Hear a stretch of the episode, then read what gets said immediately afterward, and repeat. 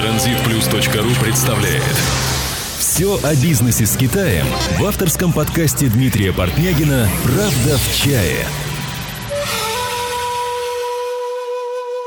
Китай давно стал центром деловой активности, а где надежным инструментом привлечения зарубежных клиентов китайские экспортные компании считают участие в отраслевых международных выставках. Бизнесмены из разных стран мира, в том числе и России, ежедневно собираются в крупных международных выставочных центрах почти во всех провинциях Поднебесной а с общей целью изучения рынка, поиску надежных партнеров и заключению выгодных долгосрочных контрактов. Это поверхностная информация, которую многие из вас, возможно, читали в сети интернет. Но как обстоят дела на практике, кто выставляет свои товары на выставке, что такое виртуальное посещение выставок? И как нужно максимально продуктивно посетить данное мероприятие, по всем вопросам мы поговорим сегодня с Андреем Мансуровым, руководитель компании Step to China в городе Шэньчжэнь, специалист по поиску производителей и опытный переводчик. А тема нашего сегодняшнего выпуска – выставки в Китае, кому это необходимо. Правда в чае. В чае. Андрей, рады приветствовать тебя в нашей студии. А, Дмитрий, день добрый. Спасибо, что пригласили на обсуждение такой интересной темы. Да. Давай вспомним, а, какое примерное количество международных выставок э, в Китае ты уже посетил и э, как часто выставки проходят в Китае? В Китае выставки вообще проходят постоянно. Но вот для примера, только вот в октябре этого года в Китае запланировано 112 выставок. Угу. Я посетил, ну, иногда скидку, наверное, где-то около 15 выставок. Из них это порядка пяти была кантонская выставка и 10 специализированных выставок. Это связь, электроника, мебель, чай, товары народного потребления, металл, ну и прочие выставки. Да, вот и э, для наших слушателей кантонская выставка это вот самая серьезная, самая крупнейшая. Да, да, да, да, это основной как бы вот то, что из Китая, она проходит два раза в год, угу. начиная с 57 года. А, ежегодно два раза в год проходит выставка в Гуанчжоу, собираются представители э, компаний со всего мира, поставщики компании тоже со всего мира. Наверное, наверное самая крупнейшая, насколько я понимаю, в Азии. Угу. Крупнее нету. То есть, и вот как бы многие компании приезжают как раз на эту выставку, потому что здесь можно увидеть все. Понятно. А вот какие компании имеют право принимать участие в международных отраслевых выставках в Китае? Ну, насколько я знаю, как бы жестких требований для компании а, нету. Основное требование, самое главное, компания должна относиться к, к этому сегменту рынка. Угу. Ну и, конечно же, у компании должны быть денежные средства для оплаты павильона и стенда. То есть вот как раз вот стоимость павильона это как раз тот фактор, который позволяет отсеять многие, э, переку, многих перекупщиков. Мелкие, да? Мелких, компании. да, то есть как бы кустарные заводы, перекупщики, скамеры и прочее, то, что не должно быть на выставках. Угу. Но это должна быть официально зарегистрированная компания. Конечно, да, да конечно. Это как бы э, должна быть компания официально зарегистрированная в Китае с со всеми регистрационными документами, с лицензией на свою деятельность. Да-да-да. А вот, кстати, про, э, про стенды. Вот правда ли то, что у экспозиции вот с красивым оформлением, образцами продукции, там, э, всеми вот делами не, не всегда производитель товара, а обычный посредник, который работает вот с несколькими производителями вот именно под свой бренд? Так? Да, Дмитрий, конечно, не всегда. Но вот э, приведу вам такой пример. А, я работал на этой кантонской выставке виртуальным посещением для клиента а, по тематике бытовая техника. Угу. До этого я где-то ну, порядка полугода ездил по заводам этой же тематики. Ну, видел уже очень много заводов с этим брендом, uh с, этими, с этой темой. И на одном из стендов я увидел компанию, полностью мне незнакомую, которая выставляла товар с брендом одного из заводов, который я до этого посещал. Так. Вот, на мой вопрос, э, ваша ли это продукция, э, компания ответила так, что э, продукция полностью наша, у нас крупный завод, мы производим комп- э, продукцию для всех стран, э, для большого количества стран мира. Угу. Когда я заострил внимание конкретно на товаре этого бренда, чужого завода, угу. мне сказали, что это делается для иностранного клиента, который находится где-то там в Америке, и это его личный, это, это его личный бренд. Uh-huh. То есть, ну, это вот явный пример э, перекупщика, который даже не удосужился поменять бренд там или выставить uh-huh. no name. То есть, э, довольно часто посредники э, ленятся и выставляют ч, э, чужой товар даже с брендом этого, этой компании, то есть не меняя его. Угу. Ну, наверное, потому что очень сложно запомнить все бренды, которые... Да, конечно, находятся. они ориентируются на то, что, во-первых, Ты прошел, или да. там еще кто-то, там ну, три человека заметили, остальные Да, остальные купили, не знают, да. тем более иностранные покупатели, ну откуда они знают бренды внутри Китая? Да. Они ориентируются там на Bosch, на Siemens, ну, на крупные компании, на мелочевку они не знают. Да, то есть э, если мы посещаем выставку, мы виж, видим вот это оформление, образцы продукции, то это не обязательно это завод. Не обязательно это завод, да, как бы есть там... Я думаю, мы потом обсудим определенные факторы, позволяющие как бы определить, завод это или нет. Да, хорошо. Ну давай сейчас тогда и поговорим. Да, как давайте. можно понять, что мы видим, ведем беседу именно с производителем, а не с посредником, что не только это грамотный вот этот пиар какой-то. Ну, в первую очередь я бы советовал обратить внимание на стенд. Угу. Если на стенде представлен товар из разного сегмента рынка, то есть два варианта. Или это перекупщик, или это несколько мелких заводов, которые э, скинулись деньгами, сняли стенд, отправили одного своего какого-то делегата, чтобы он представлял их на выставке. Угу. И э, вот как бы тогда, когда вот такой момент, его очень легко определить. Когда вы подходите к стенду и видите э, разных менеджеров, и в зависимости от того, какой товар э, вас интересует, вас обслуживает разный менеджер и угу. дают вам разные визитки, значит, это по-любому э, совокупность, ну, как бы вот совокупность разных заводов вместе. Угу. Э, на, на что еще стоит обратить внимание? Проверяйте всегда визитки и каталоги. Э, смотрите э, наличие интернет-сайтов. Угу. То есть довольно часто даже отсутствуют интернет-сайты. То есть это перекупщик, он работает не по интернету, а просто по электронной почте. Угу. Обрабатывает заказы. Так, я бы советовал, кстати, компаниям еще заранее подготовиться к выставке и составить список основных интересующих их вопросов. Список вопросов, э, он позволит вам не только э, грамотно подойти к переговорам, но и э, отсеять на, на, на моменте переговоров тех перекупщиков, которые, с которыми вы не хотите работать. Угу. То есть, ну, основные вопросы, это всегда, конечно же, цена, угу. минимальный заказ и сроки минимального заказа. Если вот после этих вопросов вас завод устраивает, то обязательно спросите менеджера, а, чтобы она описала свой завод. Задайте ей вопросы про когда был завод основан, сколько человек работает на заводе, сколько площадь завода, производственные мощности. Даже такой вопрос, когда он открывается, когда закрывается. Угу. То есть по этим вот вопросам, по ответам на эти вопросы, вы поймете, а, с кем вы ведете переговоры. И в конце скажите, что вы планируете посетить этот завод, как это лучше сделать, когда можно приехать. То есть, как бы совокупность всех этих ответов, э, во-первых, даст вам возможность понять, что это за завод и его мощности, угу. ну, а во-вторых, отсеять всех ненужных перекупщиков. Да, идти дальше, да. Да, дальше выбирать. идти, да, и искать другого. Понятно. Вот, допустим, э, что мы уже нашли вот нужного нам производителя, на каком этапе мы можем получить оптимальные для поставки цены? Ведь, насколько я знаю, те первичные каталоги с ценами не то, что, на, на что нужно обращать внимание. Вот именно на выставке. Там у них какая-то конкуренция между собой там, и так далее.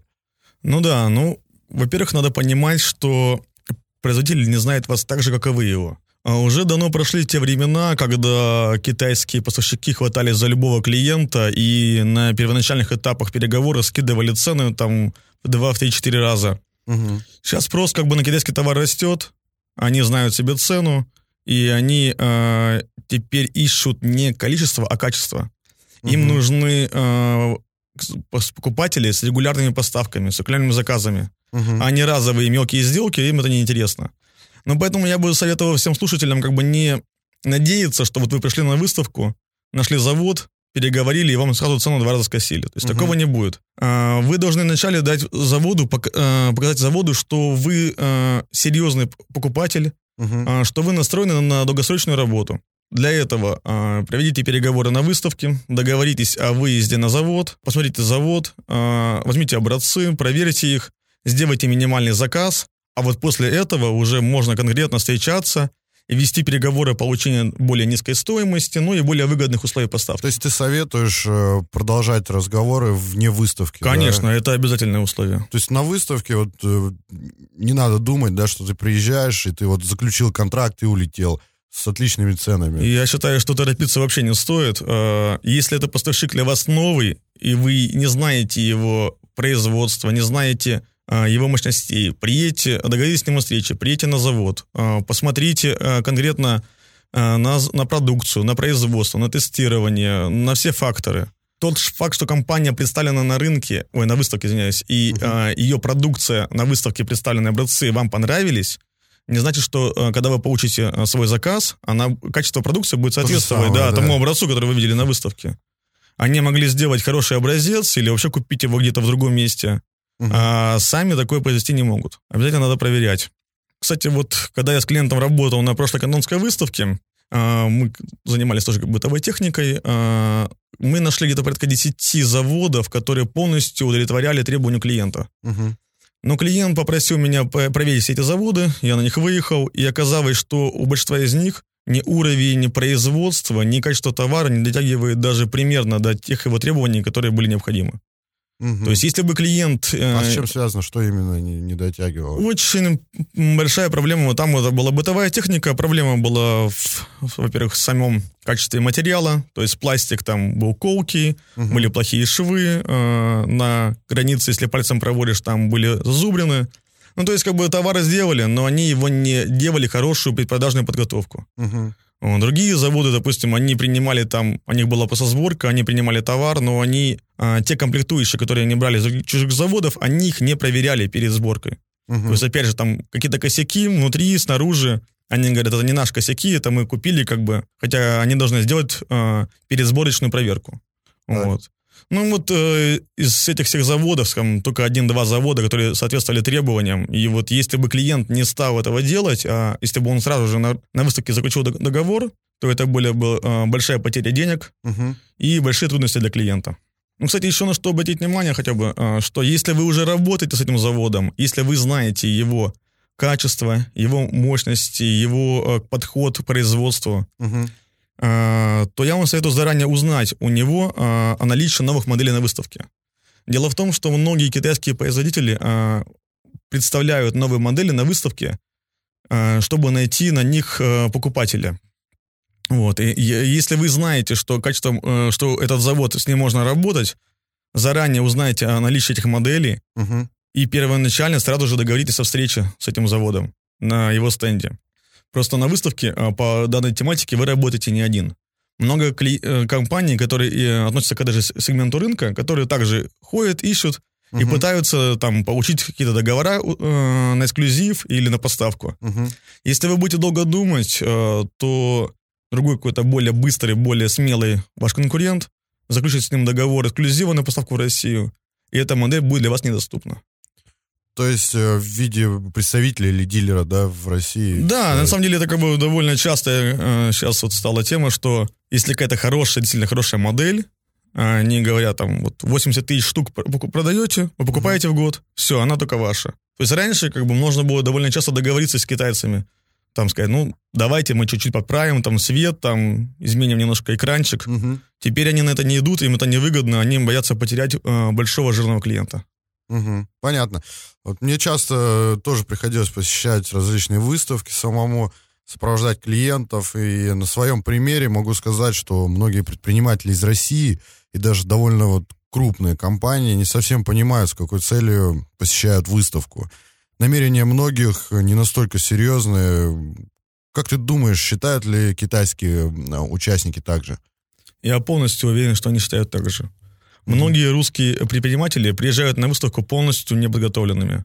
А мало того, что они не знают, в каком сегменте рынка их интересует товар и что именно они хотят посмотреть, так порой они даже просто даже вообще не знают, что их интересует. То uh-huh. есть это как вот, ну, приезд на обум, на ноль. А обычно это выглядит так. А клиент приезжает, говорит, у меня есть деньги, хочу работать с Китаем, а что именно он хочет работать и плана работы сам у него не нет. Знает, да, да, сам не знаю. Да, это как бы вот, ну, и погляжу, посмотрю, может, что-то интересное найду. Угу. Я категорически не советую приезжать так на выставки. Это ничего хорошего а, не принесет. Надо понимать, что в Китае Человек, можно... наверное, больше запутается только. Не, ну, как бы он, может, что-то для себя найдет, но как бы это будет настолько мелко и настолько как бы несерьезно угу. по сравнению с теми его идеями, может, которые как бы там у него летали в голове, но он их вовремя не сформировал и не построил четкий план своих действий. То есть как бы надо всем понимать, что в Китае, в принципе, найти можно что угодно, любой товар можно найти. А, проблема будет не в том, чтобы найти его, проблема будет, чтобы его потом на, на родине реализовать. Угу. То есть лучше всего заранее э, определиться, в каком интересующем рынке сбыта вы работаете, и после этого уже конкретно ехать под него на выставку. Да, и предварительно его изучив. Да, потому что выглядеть потом в глазах китайских поставщиков несерьезным, неперспективным клиентам, это, конечно, никому из нас не интересно. Угу. Вот э, смотри, в каких случаях, э, если у человека нет времени, допустим, лететь в Китай, э, он может заказать виртуальное посещение выставки? Расскажи вкратце об этом виде услуг. Ну, во-первых, не всегда клиенту удобно самому лететь в Китай для посещения выставки и сбора информации. Там много личных, может, каких-то факторов или еще что-нибудь. Uh-huh. Да, и, в принципе, стоимость самой такого вот посещения, она довольно высокая. Это перелет, виза, гостиница, переводчик. В таких случаях компании обычно обращаются в специализированные конторы, которые оказывают услугу виртуального посещения выставки. Угу. Суть услуги в следующем. То есть специалист компании а, посещает интересующую, интересующую клиента выставку а, и собирает для него необходимую информацию и в последующем передает ему полный отчет о сделанной работе. Но предварительно он техническое задание какое-то ну, получает. Ну, конечно, да? вот, я, да, это как бы такой важный момент, что э, компании имеют разные цели виртуального посещения выставки. Угу. То есть, допустим, какой-то компании достаточно просто вот приехать, взять по интересующему товару каталоги, какой-то диапазон цен определить, потом по итогу выставки все это упаковать, отправить ЕМС, угу. сообщить общую информацию и все. А каким-то компаниям требуется много больше. Им не нужна даже вот эта общая информация. Им нужно, чтобы человек провел переговоры угу. с текущими поставщиками, нашел новые интересные модели, заключил договора поставки, договора эксклюзива. То есть вот в таком случае, конечно же, это уже более сложная э, работа, требующая более серьезного подхода, и времени. И времени, да. И очень Больше, важно. чем выставка проходит, да? Конечно, это же потом еще потом надо, может быть, потребуется потом переговоры вести онлайн, там, может быть, какой-то выезд последующий. Угу. То есть, ну, то есть надо, это вот, понимал э, клиент смотри, сам. а виртуальное посещение выставки, это, как я понимаю, это одна цена. Если человек вот хочет чего-то большего, да, там, в дальнейшем сопровождении сделки, там еще что-то, это уже отдельно оплачивается. Ну, обычно это идет уже процент. То есть, как бы есть разовая работа, это там приехал, проверил, уехал. Это обычно фиксированная ставка. Угу. Сопровождение сделки это уже обычно процент на сделке.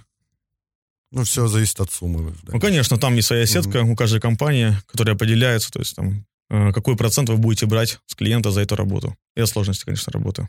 Кстати, виртуальное посещение выставки, могу сказать, что с каждым годом набирают все больше и больше обороты. Угу. Потому вот. что выставок, наверное, огромное количество. Конечно, да, выставок не, очень много, и как бы желания тоже, как бы у наших покупателей тоже очень много. Аппетиты, да. Да, растут, растут, а летать на все выставки это не только накладно по деньгам и времени, но и как бы требует определенных знаний. То есть там по тематике а, выставки, по технические какие-то моменты, вопросы. Да, согласен.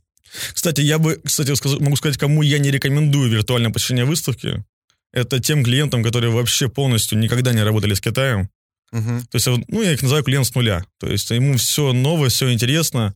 А, в таком случае лучше прийти самому на выставку, ну, не специализированную, а такую типа кантонской, чтобы было все вместе. Угу. Потрогать руками, посмотреть. Просто изучить да, рынок. изучить рынок, да, для себя на будущее, чтобы понимать, что вообще в Китае предлагают, и уже в России или там в своей стране искать для нее рынок сбыта. Вот тогда лучше как бы виртуально не заказывать. В наше время не каждый разговаривает по-английски, не говоря уже о китайском, и на выставке многим требуется переводчик, от которого зависит, возможно, половина успеха клиента. Как мы понимаем, что это может быть китаец со знанием русского, человек из России со знанием китайского или компания в лице специалиста. Вот на твой взгляд, как правильно подобрать представителя и когда нужно начинать это уже вот подготовку к этому? Ну, делать это желательно, конечно, заранее, э, и подходить к этому надо очень серьезно. Желательно где-то вот за месяц, за два уже начинать э, поиск э, посредника на выставке. Угу. Э, к поиску представителя э, надо подойти э, серьезно, так как это тот человек, от которого зависит ваш успех. То есть, как бы, если это плохой переводчик, плохой представитель, шансы, соответственно, падают. Угу. Если это хорошая компания, шансы растут. Сейчас существует очень много там, тематических форумов, сайтов, которые предлагают услуги, там, начиная от дешевых студентов-переводчиков, ну и заканчивая очень дорогими компаниями, которые делают посещение выставки под ключ. Uh-huh. То есть полностью все услуги. Вот. Обязательно узнаете о наличии у представителя э, опыта посещения выставок и опыта именно в этой тематике. Я советую обязательно подготовить э, для вашего переводчика список товара, который вас интересует, и те э, ключевые слова, которые он должен знать, потому что ну, невозможно знать все э, слова на китайском или там на английском. Мгм. То есть он должен подготовиться, чтобы потом не было лишних вопросов, почему, да как, как ты не знаешь, что такое. Мгм. Вот, помните о том, что в первую очередь вы сами должны а, понимать а, свой товар, вы сами должны в нем разбираться. Если это какой-то технический товар специализированный, советую взять с собой инженера Мгм. на выставку. Если это какой-то товар там по продажам, э, который там требует знания там внешнего его там или там состав- составля- составляющих его, Мгм. берите менеджера по продажам этого товара. Вот. Если вы планируете ехать на какую-то узкоспециализированную выставку, а, которая требует особых знаний, тогда ищите именно переводчика со знанием тематики этой выставки. Мгм. А, Потому что подготовиться а, к очень узкой специализации очень тяжело. И еще мой такой совет, а, скажу по личному опыту, заранее возьмите а, и переведите на китайский или на английский все необходимые для ведения переговоров документы. Это чертежи, а, нормы производства, какие-то накладные а, техзадания и прочее. Мгм. Потому что вот когда мы ездили по выставке в Пекин по, метал- по металлу, клиент прилетел с чертежами, а чертежи были полностью на русском языке. Конечно же, э, те компании, которые там выставлялись, это были профессионалы. Они даже по чертежу, по чертежу на русском языке понимают, что это за изделие, как его сделать. Но Мгм. когда идут какие-то вопросы, а что здесь написано, а что ли сбоку, как бы, ну, это лишняя трата времени и Или дополнительные Да. какие-то технические, технические требования, да. которые как бы человек может просто не знать. Мгм. Ну, то есть, э, короче, здесь э, не главное знать язык. Для переводчика? Нет, Да, для переводчика как бы очень важно знать все равно язык. Ну да, это в первую очередь, Да. но еще, чтобы этот человек был опытным. Да, если вы, допустим, берете человека со знанием языка, который проработал, пя- э, проучился пять лет на Институте искусства Китая, Мгм. и он очень хорошо разбирается в искусстве, но он ни разу не работал на выставке, ни разу не его переговоры, то толку от его китайского для вас будет ну, не очень, скажем так, большой будет толк Мгм. от него. Если у человека знания не такие высокие, но у него есть опыт, у него есть э, практика, он вам намного больше пригодится. Мгм. этот человек. Ну, Кстати, вот мне часто задают вопрос, кто же все-таки лучше, а, китаец со знанием русского или русский со знанием китайского? Так. Вот, смотрите, как, бы, как мы уже говорили, многие компании приезжают на выставку изначально сами не понимая, для чего туда едут. Ну или не до конца а, понимают тот сегмент рынка, которым будут работать. Вот для таких компаний только русский переводчик. Потому что китаец в силу специфики своего мышления, ну, как бы мы с ним все равно разный менталитет, Мгм. ему тяжело будет понять, а, что именно от него хочет клиент. Вот, то есть те тонкости и особенности а, ваших пожеланий, которые вы будете ему высказывать, а, до него могут просто не дойти. Мгм. То есть советую брать русского. Ну, а как ты посоветуешь, это работать с фрилансером, искать фрилансера, Мгм. либо это работать с компанией, где можно получить дополнительные какие-то а, консультации и правовые какие-то вопросы, и таможенные, и транспортные, и так далее, потому что не только от э, покупки товара, да, зависит э, твой успех, но и от всей э, а, Ну, от совокупности Да, всех этих сделки. моментов, да. Нет, здесь все зависит, во-первых, от э, того, какой у вас изначально подход, что вы планируете. мгм. То есть, если вы э, конкретно э, большая, серьезная, крупная компания, которая э, планирует регулярные поставки из Китая в Россию, которым нужно будет полностью сопровождение сделки, доставка, таможенная очистка, э, юридические какие-то консультации, конечно, компания. Потому что фрилансер, э, сколько бы у него не было опыта, ну, не сможет вам полностью оказать весь этот спектр услуг. Если для вас это не так принципиально, если вам нужен человек надежный в Китае, который вы можете доверять, который будет выполнять ваши, ваши какие-то поручения, который сможет там переводить для вас, там встречать вас, а, делать проверку качества, там отгрузки и прочее, это фрилансер. А, хорошо, в принципе, все понятно. И последний вопрос. Вот экономическая ситуация в мире, она постоянно меняется, меняется сама структура импортно-экспортных отношений. Вот в связи а, с этим, какие тенденции в сфере ярмарок и выставок наблюдаются вот в последнее время? А, Я скажу так, что тенденции положительные. На что хотелось бы обратить внимание, так это на уровень проведения выставок. А, Престиж и значение Китая на международном рынке, он постоянно растет. И все больше и больше иностранцев, которые приезжают сейчас в Китай, они уже ориентируются не на крупные какие-то кантонские выставки там или вот что типа у них, они ориентируются на узконаправленные специализированные выставки, где больше шансов найти э, хорошего профессионального производителя. Мгм. То есть раньше как бы э, специализированные выставки, они ориентировались всегда на внутренний Китай. То есть они очень мало было э, посетителей из других стран. И поэтому часто очень сильно хранял, хромал уровень э, подготовки э, тех производителей, которые вы- выставлялись на выставке. Сейчас они стали подходить к этому более серьезно. Я заметил, что стало больше профессиональных англоговорящих менеджеров, качество товара улучшилось, и как бы, ну, это не может не радовать. Мгм. Вот. Кстати, еще хотел бы на что обратить внимание, что в одно время в Китае была проблема дублирования специализированных выставок. Ну вот так я два года назад работал в Гуанж- Гуандуне, провинции, по мебельным выставкам. За одну неделю я посетил сразу три выставки в этой провинции. Мгм. Вот. Сейчас как бы правительство Китая а, занимается тем, что а, уменьшает количество организаторов выставок Мгм. а, и укрупняет их. И в связи с этим все меньше и меньше эти выставки стали дублироваться. Все больше и больше появляется городов, которые имеют а, определенную тематику выставки. И вот именно эти выставки проходят только там. Мгм. То есть они не разбрасываются по всему Допустим, Китаю. два раза в год, и все Да. знают, что вот Ну, как, допустим, в год есть. Пекине по металлу. Два раза в год в Пекине по металлу проходит выставка. Мгм. То есть, э, хоть там провинция, там другие провинции занимаются тоже там металлом, там Шандун и прочее, но выставки в Пекине. Понятно. Хорошо, а вот на самом деле касаемо выставок можно разговаривать еще бесконечное количество времени. Это действительно непростой вопрос и в плане посещения, и в плане долгосрочного сотрудничества с производителями и поставщиками. Хотелось бы закончить этот подкаст советом. Нечто полезное.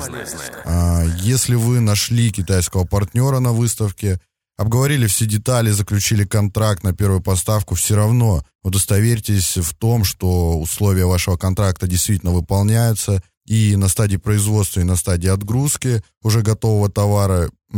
Если вы не сможете сделать это лично, то хотя бы отправьте русскоязычного представителя ваших интересов.